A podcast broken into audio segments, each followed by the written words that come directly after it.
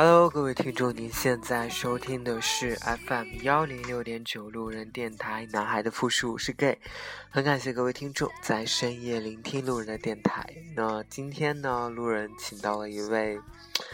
很有分量的嘉宾，然后跟路人一起来录这期节目。那个，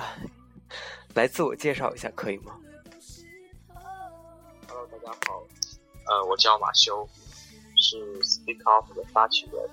然后现在在成都一家 NGO 做同志的工作。对，对，其实大家应该对，我不知道大家会不会知道，就是 Speak Out 这个这个活动，因为我也是通过你的那个微，就是你的微博和微信微信呢，然后我才能了解到，就是你这个 Speak Out 是什么。其实在这里可以给大家。那个小各位小白普及一下，什么叫 speak out？就是我专门还百度过，然后呢，我看到你们在追梦网上写写到的一个关于你们自己的这个大会的一个怎么说呢介绍吧。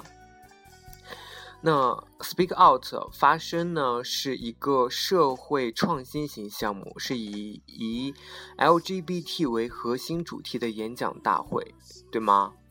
对对，然后呢，这个是 Speak Out 是二零一四年由成都同乐创办的一个社会创新型项目，然后致力于组织以 LGBT 为核心主题的大型分享会以及相关活动。那活动呢，希望借此平台让公众听到 LGBT 人群的声音，创造出一个自由讨论的空间，让更多不同见解的人在这里感受与分享，是吗？是，这个是你写的吗？呃，我们的呃呃伙伴写的，对，这其实是比较官方的一个呃说法，因为要精炼，然后要告诉大家这是一个什么样的东西。其实我们最开始去做这个事儿，其实目的很简单，我们是希望能有一个空间是可以去讨论同志议题的，因为呃大家都知道中国是没有办法去做游行，或者是没有办法去做一些公共集会的，但是我们又认为说，呃这样的集会型的这种活动呢，对于中国同志而言是非常重要的，因为同志的议题是需要拿出来被讨论的。无论是同志本身也好，还是非同志群体也好，啊，它都是需要被拿出来讨论的。所以我们一直就就在想说，如何去突破，或者是说如何去尝试，有一种可能性是我们可以去做的。呃，后来就想到说，因为我们很多团队的成员都特别喜欢 TED，嗯，很早很早启蒙都是看特别的演讲视频。然后学英语啊，或者是怎么样。后来我们发现 TEDx 这样的一个分享方式，每个人分享十八分钟，有七到九个讲者，或者是十个讲者、十一个讲者。这种分享的模式，它涉及各行各业、各种领域，是一种非常有趣、非常好玩的一种模式。然后它也可以让更多的人思想有一些碰撞。那么我们就在想，我们是不是可以做这样的一个尝试？于是就有了 Speak Out，它其实是这样的一个我们最初的想法。所以你们第一点就是说，那个因为呃，你刚才说是，其实应该是只是内地它是不允许，就是举办这种同志游行的这种活动，对吧？对，因为中国的呃情况会比较特殊一些，呃，当然。法律赋予的，然后是可以申请游行、申请集会，但是呃有一个原因大家都应该都懂吧，就是他不会给你批准的，对，所以所以只有尝试说找一些可能性是可以去尝试去解决这样的问题的，明白。然后第二点就是说，嗯，可以很形象的让大家了解到，speak out 呢，就是类似于啊 TED，对吧？对，对，就是你们可能学到他们这样的一种就是演讲的方式，想通过这种就是十八分钟的每个人十八分钟的这样的一种分享，然后能够给大家一种思维的碰撞，或者是头脑风暴，对吗？对对对。那个。其实我之前看你在微信里面发的朋友圈，就知道在六月六月份的那个 Speak Out 发发声大会上，其实你们还蛮坎坷的。那个可以跟大家分享一下，就是你从最开始去策划这个到执行，你所遇到的一些你觉得很对你来说是很困难的事情。嗯，我一直觉得今年去做 Speak Out 这个历程是给我人生非常大的一个改变，因为在因为是在不同的时间经历所想的，还有所经历到的东西都有非常非常多的差别。我最开始在做 Speak Out 的时候，只是想说做一种尝试吧，并没有想说要坦白讲，并没有说要把它做到一个。呃，全国性的一个什么活动啊，或者是一个规则，并没有这样的一个想法。只是说，希望的时候是在骄傲月的时候能有一个呃，在成都可能稍微大一点的活动能做一个结束吧。但是做到可能五月份的时候，那个时候是就是心里面有一些低落，因为团队的成员越来越多，然后讨论事情的效率呃反而会降低。然后大家的士气就没有最开始去做这个事儿的那么有有冲击力。然后后来我们众在军工网上众筹筹成功，然后我们筹到了一些资金，然后呃可以把这个事情继续做下去之后呢，大家反正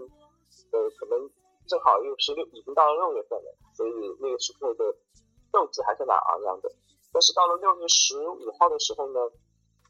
我们当时就接到了一些信息，呃，是说这活动可能会被取消，但是那个时候还并并没有一个谁正式说我们要怎么做，我们就相当于是呃继续的开始做宣传也好，还是筹备活动。呃，我们活动原定的时间是六月二十一日，呃，是一个周六，呃，但是后在活动前的大概六天左右，可能十七、十八号的样子。我们当时就收到我们场场地方，呃，场地方的管理方，然后需要说要找到我们，说要跟我们解除合同。呃，我们当时是蛮茫然的，不知道是为什么，因为我们并没有做出任何违背合同的任何的事情。然后那一天呢，呃，整个片区的警察，还有国安的，还有很多的伙伴，其实都到了。我们原定举办活动的那个场地，那大家都坐坐下来谈，然后他们的给出来的反馈就是，你们无论如何都不需要把这个活动给取消掉，至少不能在六月二十一号这个时间段。嗯，然后当时是成华区嘛，因为我们举办那个活动地点是在成都的成华区，然后第二天，然后我们就接到了我们所在的成都的。我们办公室所在的顶端区的，包括一些一些人的呃提醒吧，跟可能跟策划的人是一样的，就所以我们就没有办法，就只好被迫把这个活动推迟到今天的九月份，然后最终才得以完成。然后其实我们跟这个警察和国安的人其实都有保持沟通，然后后来他们给我们的信息其实是说。当时是因为有一些宗教的人士说要租建活动会场，所以希望我们把它取消。有一些什么？宗教的人士，就是宗教。哦，我懂。嗯，对。所以这个他们给我们的这个结论也是让我们蛮惊讶的。我这个我们也没有想到他们会这样去说，因为就按我们对于他们的了解的话。这个就是以什么治安的名义啊，或者什么样的名义说你把他们取消吧，或者推迟，可能有这样的一些理由。但是以宗教的这样的一个理由来去说让希望我们把活动推迟或者取消，这是第一次的。所以所以因为中间其实还有很多的沟通，然后我们跟园区的交涉，还有我们跟更多的场地方接触，因为我们坚持要把这个活动办下去，当然有很多很多的过程。明白。那其实听了你就是这一段描述呢，就是你讲这一段经历，我其实有几个问题想问一下你。你说第一点就是说你从你们从五月份开始筹备这个事情，到你们的队伍后面越来越壮大，你们的组织就是，呃，怎么说呢？你们的成员会越来越多。那从最初你们提出这个项目的时候，你们当时有多少成员呢？有五个。五个，到最后发展有多少个？呃，最后我们六月份如果活动没有取消的话，那个时候的志愿者是三十二，嗯，核心成员。核心成员就有三十二。不是核心成员，就是有一些会非常核心，然后可以就是有重大决策的，但是呃，基本上每一次开会都是平均在二十五个人左右。明白，所以这二十五人都算是决策人员，对吗？就有投票权。哦，我懂。对。所以，我们我们我们去建立我我去建立这个团队的初衷是希望，呃，因为最开始我们只是有一次谈呃聊天的时候，其实比较早一点，三月份，呃五月份的时候可能团队就已经比较成熟了，呃三月份我们时候谈这个事儿的时候只有五五个人，应该是五个人，然后。呃，我们当时建立的一个一个初衷就是说，希望不能就是就相当于而言是希望有一个比较民主的一个团队，就大家任何事情，无论是讲者也好，对接也好，还是宣传也好，所有事情大家都是可以去讨论、去协商的。所以，我们当时在建立这个团队的时候，就没有一个所谓的负责人，我我最多算一个协调人，就是去协调大家说。呃，跟下大家的进程，说你这个时候在这个时间点你的讲者应该要邀请完了，然后这个时间点应该要宣传要开始了，大概是只是说呃把控一下整体的节奏，我并不是一个主最主要的一个负责人，对，所以呃就是我包括我给我自己的定位也好，还是给整给整个团队的定位也好，就是我们希望它是任何事情都是有讨论的，但是。可能大家都是在一个学习民主的一个过程里面，所以可能在这在这过程中需要付很多的时间的学费，呃，会浪费掉很多的时间。但是，呃，其实现在回过头来觉得说这样的一个事情是是蛮有意义的，但是在经历的那个过程中，是常常会特别让人崩溃的吧？对。比如说有哪些？事情就拿出一件事情，觉得是在这个项目当中是让你觉得很崩溃、很不知无所适从的这种感觉，就不知道该怎么去处理。呃，有一天，呃，我那天我一一直记得，我从来可能没有因为一个，呃，至少在那一次之前，没有因为工作或者是因为一个事件，会让我真的觉得，呃。就欲哭无泪，但是又哭出来的那种感觉。那天，哎呀，但是具体讨论什么事情，我都可能有点不记得，要回去翻一下那个那个我们之前的会议记录了。呃，当时那一天人最多可能有二十七八个的样子，基本上全员到齐了。呃，跑问的好像是宣传策略的问题，呃，跟微博有关系，因为我个人觉得呢。新媒体可能用了四五年，从零九年就开始接触社交网络，一直到现在，可能我自己可能有一些对新媒体的见解，然后当时是就跟我们新媒体的组的成员有一些交大可能有一些冲突和疑问，然后大家就可能有一些争执，然后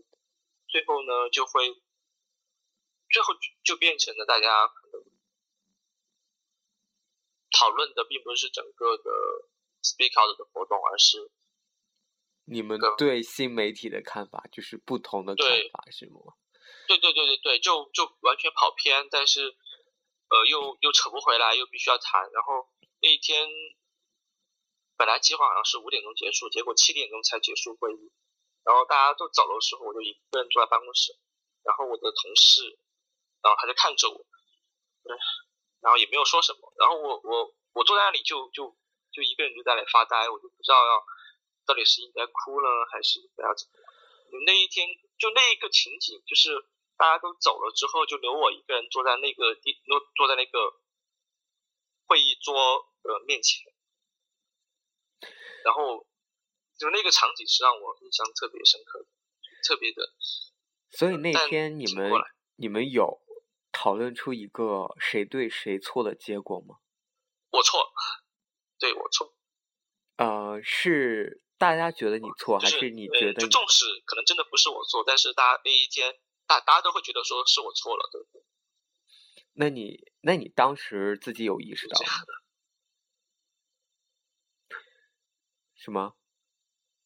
当没有，我我说就是是没有啊。OK，其实之后我也并没有觉得。你说，你说，你说，你说，没有生气。没有，就是你你你的意思是说，你当时没有觉得自己是，就是可能观念不对。那你现在，你现在还是一样吗？对，我现在也没有觉得我做错了，对，但是可能就在那样的情形里面，你不可能把所有的问题都归咎于某一个成员的身上，因为你毕竟是整个团队里面大家都混得开的人，所以有些时候适当的去承认错误，反而是增进团队的友谊吧，大概是这样，其实很难讲了。对这种事情其实很难讲，有一些有一些有争议的事情，就可能大家都有都有一些问题需要反思，需要去思考。嗯，明白。然后就是，嗯，可以跟我们讲一下，哎，我想很很想知道，就是当时这个，嗯，这个怎么说呢？就是场地的这个主办方，他是知道你们是做这样一个。同志的一个活动吗？知道啊，呃，而且是非常清楚的，因为我们在最初找场地的时候有一个非常重要的原则，就是必须要告知场地方我们是一个怎样的活动。不明白，这是我们当时的一个原则，所以其实当时是充分沟通的情况下才签的协议的。然后又遇到就是场地又临时出问题，对，明白。然后还有一点就是，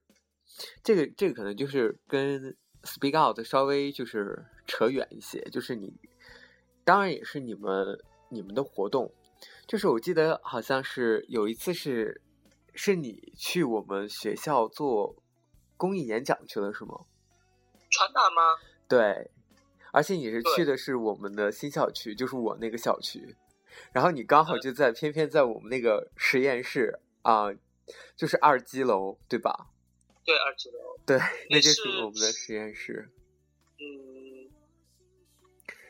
你当时的那是那是是那个那是是 TED 呃川大，这也是川大，然后邀请我去做跟同志有关的演讲，他们也是，他们当时是请了九个还是十个讲者。就每个人还是十八分钟吧，然后我是其中的一个。当时是川大的 Home SCU 请你的吗？哎，川大是有一个是有一个组织叫什么来着？对对，Home SCU，但是不是他们请我的，是呃，我有一个朋友，呃，最开始是川呃 TED 川大他们在招募讲者，然后。呃，我有一个朋友，他觉得说在川大应该要去讲这个议题，呃，这个议题可能应该让更多人去知道，所以他就向向我推荐的，呃，就是这一个活动，对，然后啊，我觉得这也是一个蛮有趣的事情，然后我就提交了呃申请表，嗯，然后他们嗯就来找到我。然后我们有很多次的沟通，啊，大家觉得说可以去尝试尝试去讲一下这个议题，因为其实那一次其实是我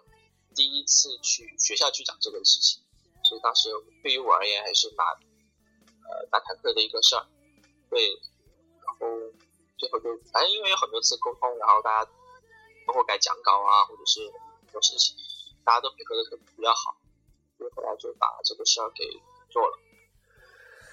好，我们明白，就是我是觉得还蛮。就是蛮佩服你，然后居然能去到我们学校，因为我一直觉得说，大学是一个怎么说呢？至少在学校方校方这一这一方面来说，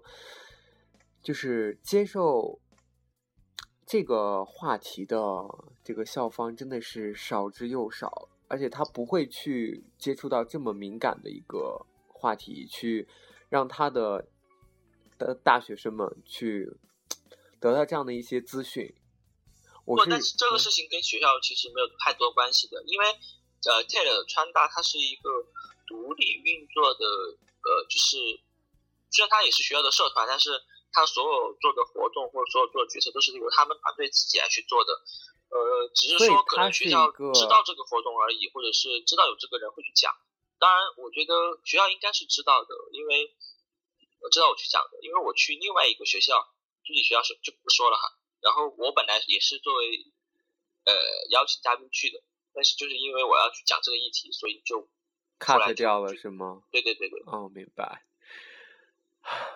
所以，所以你的意思是我们学校还挺开明的是吗？嗯，应该是吧，但我觉得也没有算很开明的。像真正开明的，像中山大学，他们有性别多元的课程。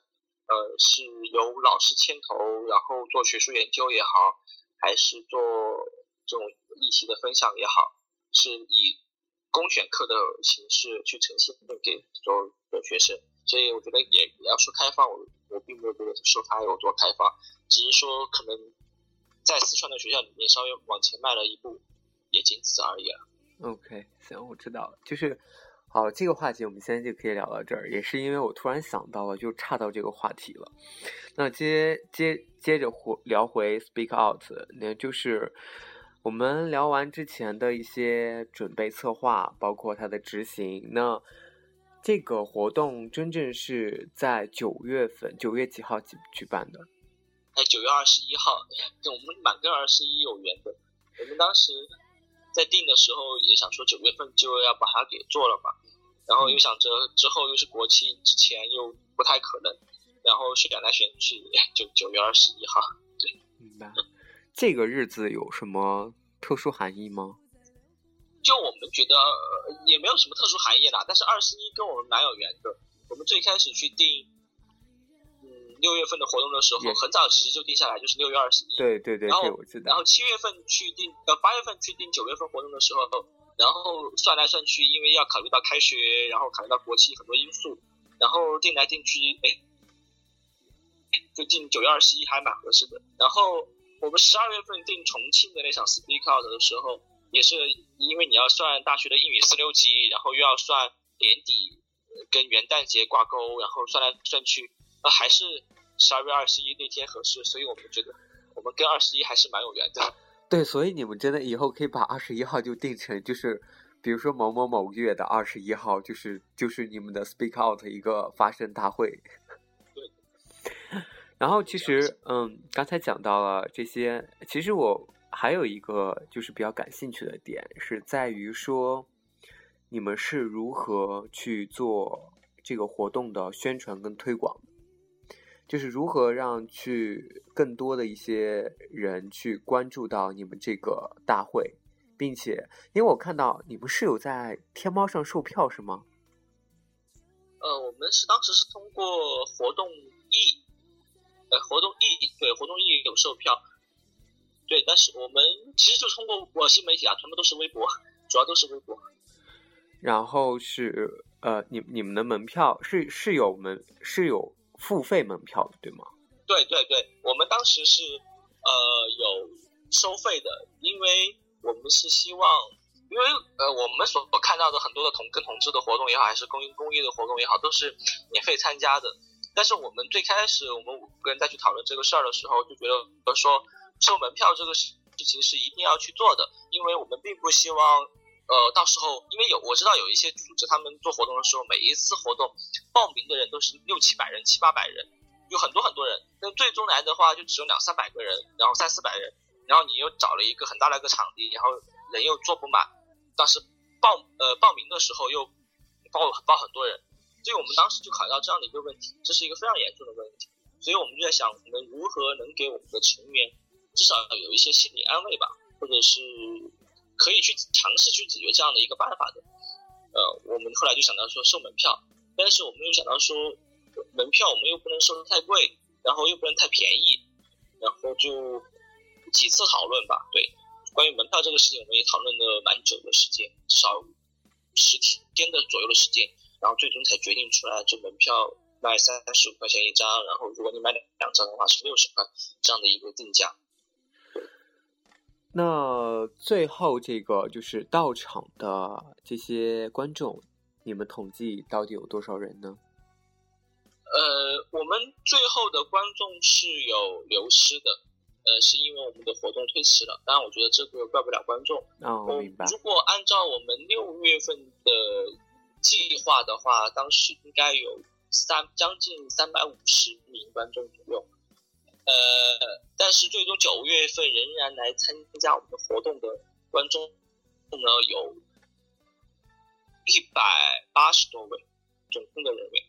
明白。那这些观众当中，你有就是做一些数据分析吗？比如说有多少成员是，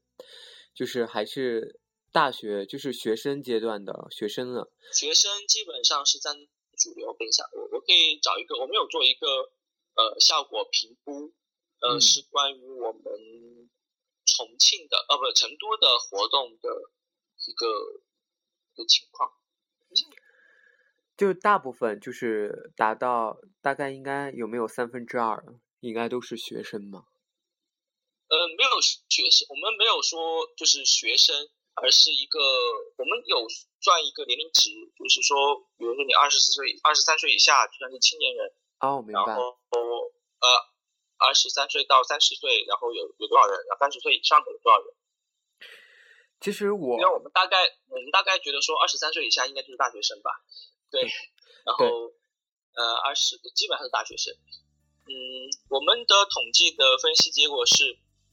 呃，一个部分是，呃，宣传渠道。我们有百分之四十八的人是通过微呃朋友介绍知道的，有百分之三十九是通过微博知道的，然后其次是豆瓣和官方网站，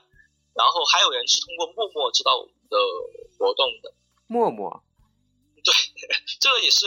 他自己去填的陌陌。嗯，我我也不知道是为什么，那但是他确实是从我们其实渠道里面没有跟陌陌有关系的，但是他在其他也难填的陌陌。呃，然后我们的观众小于二十三岁的话是百分之六十八的比例，整体是偏年轻的。然后，但是我们观众里面生理性别男女基本上是为一比一，然后也有百分之二的观众认为他是其他的性别。那个，那你们在你们划分了多少个年龄群呢？呃，三个，呃，十二十三岁以下，二十三到三十岁，三十岁以上。那我比较关心的就是说，那剩下的三十岁以上的大概比例是多少？很少，很少，大概只有百分之五的比例。明白，就是我我是比较关心，就是就是怎么说呢？就是啊，年龄稍微大一点的这些听众，他对于这个活动的一些看法。这个议题是就没有办法控制的，你知道吗？就是呃，因为我们的主要的宣传渠道是微博和一些呃社交平台，所以都是年轻人软件的人都是比较偏年轻人，至少是四十岁以下的人，或者是四十五周岁以下的人，然后才会用这些软件会比较频繁一些。OK，然后看到这个活动愿意付费来去参加的人，其实更要偏向于年轻化。因为可能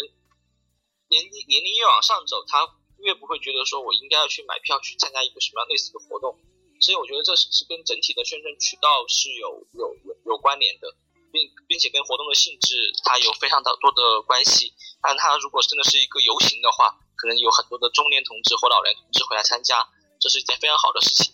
但是对于这种活动而言的话，可能整体的观众的年龄其实是要偏年轻化的。嗯，明白，就是可能年轻人会更多的能够去接受，或者是说想要去体验一下这样的一个活动，它的意义跟它的一种怎么说经历也好。对然后对，而且我知道你们在这次节目的内容当中，其实是花了蛮多心思的。呃，主要是我好像看，就是我有看你们的那个宣传视频，然后视频里面就是就看的比较久啊，之前比较看了，就是时间有点久，就是好像你们请到了淡蓝网的耿乐是吗？对，真的。对，他是有分享他的一些是创业经历是吗？对，他主要是如何去做 Blue D 那款社交软件的。对，然后也知道就是 Blue D 现在是很有名啊，最近是 B 轮融资又拿到了三千万美元嘛。对对对，那你，哎，你我很好奇，你当时是是怎么去联系到这个耿乐，然后邀请他成功的邀请他能够参加出席你们的这个活动的？嗯，就直接跟他发微信说，我说我们希望你能来参加我们的活动，啊，希望你能来来参加我们？的活动，然后你有没有这个档期有没有时间，然后我们希望你分享的主题是什么，然后会跟他讲，就是我呃我们希望你能做什么，然后对，然后他觉得这是一个非常好的一件事情，然后他也非常积积极，觉得说，嗯，去参加这种同志公益是件很有意思的吧，对，所以我觉得就也没有什么特别多的沟通，因为大家因为大家之前我们之前就会比较熟一些，嗯对，然后就就答应。哦，所以就是只只用了一条微信，然后就解决了是吗？啊，邮件吧，啊，邮件，当时最好是最早是写邮件，写邮件。哦，OK，哦，那个，那你们在节目上还有还有哪些比较就是你们请到的还有哪些嘉宾呢？嗯，我觉得最有意思的是杨立德吧，对他写了很多大家非常耳熟能详的歌，比如说像莫文蔚的《他不爱我》呀，或者是像张杰呃那个王菲吗？呃，对，王菲她有也有跟他写歌，还有苏芮的《亲爱的小孩》，啊，奉献，还有哎，这是不是是不是应该音乐起来？对，然后你应该 早点说嘛，早点说我就配个乐什么的。对还有孟庭苇的呃谁的眼泪在飞呀，呃，对，反正很多歌，嗯，都是他写的。然后他因为他今年年纪，他年龄其实也比较大了，有六十好几了，但是他也愿意从北京过来。他其实是台湾人，但是他定居在北京，然后从台湾到到成都来去做跟他写的这些歌，写给同志的情歌，然后有一些呃分享。对，我觉得是件特别好玩的一件事情。我觉得那个现场让我非常的感动，就大家一起唱他写的像他他不爱我呀，或像像唱奉献啊，大家会会有一种很迷离的一种感觉在里面吧，反正我觉得挺有意思。所以他当时分享了什么呢？他分享的内容是什么？主要是分享他写的这些同志的情歌，因为他呃就是这些歌他这些歌以及他歌背后的故事，嗯，大家可以在土豆网上搜他的视频，我们已经传到网上去了。杨丽的同志情歌就可以搜得到他的演讲视频。你其实跟杨立德是之前在香港的时候就有见过是吗？是我们是去年的香港同志游行的时候认识的，当时我们当时是因为 King 仔张景雄的缘故，然后我们住在了一栋小别墅里面，然后我们有很很多很愉快的聊天，嗯嗯，当时只是说呃认识，然后交个朋友，然后今年我们在做 Speak Out 的时候，我正好想到说，哎，去年好像遇到一个呃蛮厉害的人，他做的事情有一个蛮有趣的，哎，看可不可以把他邀请过来，所以就要顺理成章的把他邀请过来了，对。明白。那你们在那你们有没有邀请，比如说是呃同志的家属来做这样的一种分享内容啊？对，我们有邀请重庆的小丽妈妈来去分享她女儿跟她出柜的故事。嗯，能够大概讲一讲她她妈她的母亲大概讲的内容是怎么去接受他是一个女儿的，对她就是她，她是一个妈妈来去分享她是如何去接纳自己的女儿的是重庆的小丽妈妈。他的母亲用了多久的时间？呃，呃，不是呃这个同志的孩子，而是他的妈妈来做分享。呃，我我懂啊，就是说哎他的母亲用多久的时间去接受他的孩子是一个同志的事实，并且能够包容他，能够认可可。能没多久吧，好像可能也就从他出柜到他妈妈站出来称同志，可能就不到一年的时间。哦，我记得我见到小丽妈妈最早是，嗯，一二年的九月份，呃，是当时是在成都的同志亲友恳谈会上，我当时见到那个小丽妈妈，那个时候，呃，她的女儿把她从重庆带到成都来，然后当时小丽妈妈就一直在会上都是在哭或者是非常难过，但是去年对，呃，一三年的四月份，我就知道小丽妈妈就已经开始出来公开的去支持同志的活动，然后去学校里面去办一些讲座呀，或者是怎么样。嗯，明白。在去年四月份吧，可能没有多久，可能半年多的时间就完全接纳并且能站出来。好那其实呃，这期节目就是就是说这个节目 Speak Out 这个活动呢，它在九月份就结束了，但是对，成都这这一场是九月份就结束了，因为它只是一个大半一个半天多的一个活动而已。对那你可以嗯跟大家分享一下，你觉得这个在你做完这个 Speak Out 成都这场活动的时候，你最大的感触是什么？其实没有什么特别多的感触啦，是因为你之前就是就我觉得这就去做种经历太多了，是吗？就我觉得应该要去把这个事情继续做下去，就仅此而已，就没有太多更多的想法，比如说有什么，当然会有一些短期的目标或者是呃短中期的计划，然后但是也没有多大的感触。当时最大的感触就是说啊，历时八年的事情终于做完，就这样的一个感觉。但是我我回过头来想是，我觉得这种事情是应该继续把它做下去的，对我觉得非常有意义，然后非常有价值。明白，就是而且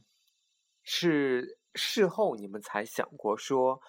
把想把这个 Speak Out 这个活动呢，就是做做成一个怎么说呢，全国的一这样一个全国性质的这样一个公益活动，对，我们的目标是希望它能走向全国，但是也其实我也不太清楚呢。但是我们先成都站住脚了之后，呃，接下来去重庆，然后再接下来去哪里，其实我们也不是特别清楚。嗯、但是我们其实是五月底的时候，其实就有想法，就说要五月底六月初的样子吧。对，那个时候就想说，那个时候其实是有计划说要把它继续做下去。然后九月份，九月份的样子吧，然后正好是在成都那场 Speak Out 做的过程中呢，然后我们收到了，呃，就是我收到了一笔，也不是收到了一笔吧，就是我们有一个项目通过了，项目书通过了，就是我们给一个基金会写，把我们把 Speaker 这个项目呢，呃，写成了一个项目去申请基金会的资金，然后通过了，然后有了一笔资金吧，然后就可以去做接下来的重庆的活动。对，所以我们接下来可能也会采取更多的方法去想办法去筹到更多的钱，然后去更多的地方去做 Speak Out，就是这样。那其实你们在准备之前成都的这场 Speak Out 的活动的时候，你们大概用了半年的时间，而当你们只已经现在已经确定在十二月二十一号举办重庆的这场 Speak Out 的活动，其实这之间你们可能只用了两三个月的时间，两个多月对。就是一下从半年的时间的一个活动，去缩短到两个月去举办这样一个活动，你们觉得会不会时间会太太赶，或者是太紧？没没有，其实我们当时算了一下周期，从宣传的周期也好，还是呃筹备的周期也好，其实两个月的时间就是完全充足了。因为按照我们当时的活动是六月二十一号举办，我们只是有几天的时间，因为没有去做这个活动。其实如果当时六月二十一号去做的话，活动从企划到宣传，然后到售票也好，到到怎么样也好，基本上两个三个月的时间就可以去去做，因为我们基本上是，嗯，相对而言是全职在做这个样的一个事儿，所以。呃，时间相对而言是基本上是很很富足的，只是说对于大家的考，就是对于我个人本人的考验会非常重，因为你需要去想的一些讲者是适合你的，这是一个非常漫长的一个过程，或者是呃也非常头痛的一个过程。嗯，而且成都这一场做完之后，有非常多的经验拿到重庆去做，很多东西都是呃大家都。因为这个团队已经大家都已经磨合的非常熟悉了，然后大家都知道该什么时候去完成什么样的一个事情，所以可能但是有一些小的，也是会有一些小的争议或者是讨论，但是理论上问题不大了。对，我们现在已经把九个讲者已经完全确认好了，我们现在基本上，嗯，就等这个月月底开始的宣传，然后其他就没有什么。OK，所以就是，嗯，你们的九个讲者已经确定好，那跟成都场的这这些讲者会有重合吗？没有，没有，完全没有，完全是全部就是重新找的，对吗？对，会有一个议题的讲者是会有重合，只有一个人会有重合，嗯，但是你说的是议题的重合还是人员的重合？人员，呃，只有一个人是。人有重合，但议题有重复的，对，但是是不同的人来去讲。那在你觉得，在你这个准备的这个时间当时间段当中，你觉得最耗时间、最花精力去做的是哪一部分？找讲者，去找场地，找场地和找讲者。反而推广这一块不作为，就是说你觉得可能不是不需要花很多的时间去，对吗？只需要用心去做推广，用心去做就好了。因为好的东西一定会被大家所接纳、所接受的，然后他们自己愿意去传播的，这是这是我们一直所相信的一个事儿。所以就是说，那个呃，讲者的寻找跟场地的确认，是你觉得最花时间和最花精力的，对吧？对，因为你要找到一个是适合这个舞台的讲者，二是他的演讲和。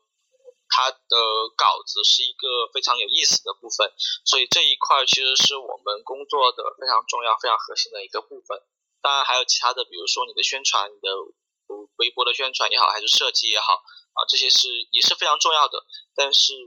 整个活动所呈现最重要的部分还是你的讲者啊，这些人到底有没有他的故事有没有趣，他所讲的经历或者是他所讲的。呃，案例或者他做的研究是不是真的是可以被大家所接纳、所接受的？这反而是最重要的。嗯，明白。那其实 OK 啦，其实这这期节目已经都录了四十多分钟了，差不多可以收个尾了。那在最后呢，其实你可以再做一个宣传哦，就是给大家宣传一下你在嗯十月啊不是十二月二十一号重庆的这场 Speak Out 的。这个发声大会，呃，有一些会比较保密一点，因为我们还没有正式的去对外宣传。但是可以跟大家去分享其中的一位讲者，他非常有意思。他是九二年出生的一个非常年轻的一个小孩，但是他在六七年前就已经被大家所认知的。呃，他叫洛洛啊。哦，很红的，对，我今天有在你的那个朋友圈里面好像看到了，对，对，然后对，然后他会来分享他的，呃，这些年的一些经历，他所遭受到的一些争议。我觉得，呃，他是一个在中国这样的一个现行社会下面，呃，就他个人的这样一种形象，然后对于腐女也好，还是对于中国同志社群也好，还是对于社会大众也好，我觉得是一件非常有趣的呃一个小的缩影，我觉得是非常有趣的一件事儿。然后他也会在十二月二十一号的时候来到重庆的 Speak Out 和大家去分享一些故事。明白。然后当然还有一些更有趣的一些人。然后就是说到可以关注我们的微博的。OK，就是说到洛洛就。突然就想说，就是他曾经是在，就是我觉得是在国内的舆论界上里面，就是是一个风口浪尖的一个人物。对。那当然，在就是微博上，就是可能两三两三年前或者一两年前，曾经也是因为有一些很多很多的一些新闻啊、消息、八卦，然后。导致就是可能最终的结果，大家应该都会知道是怎么样一个结果。然后，可能呢，他现在的发展，可能可能在这段时间他已经销声匿迹，或者说我已经我可能很久没有关注了，就我我不太清楚他的一些呃最近的动向。那其实感觉来说，作为一个曾经是风口浪尖的人物，到现在一点点的积累沉淀，或者说包括他现在有一些新书的。出版，那其实我觉得这一路来说，不管这个事实是怎样，你知道与否，但是我觉得就是能够得到他的一些经历的一些分享，我觉得也是一件好事。对，它是一个真的是非常有趣，我觉得是会给大家有很多的反思的一个。对，就是我相信大，就是年轻的时候，大家谁都有犯过错，然后怎么去在这种错误当中成长起来，这才是最重要的。嗯，好了，那其实今天非常感谢马修来跟大家、跟路人一起录这期节目，然后希望下次有机会能够继续邀请到马修来分享一些他的一些更多更好玩的。经历吧，包括一些什么同志游行啊，包括一些呃什么同志影展之类的这些有趣的经历，好吗？嗯，好，没有问题。好嘞，那今天的节目就录到这里，晚安，各位听众。哦，晚安。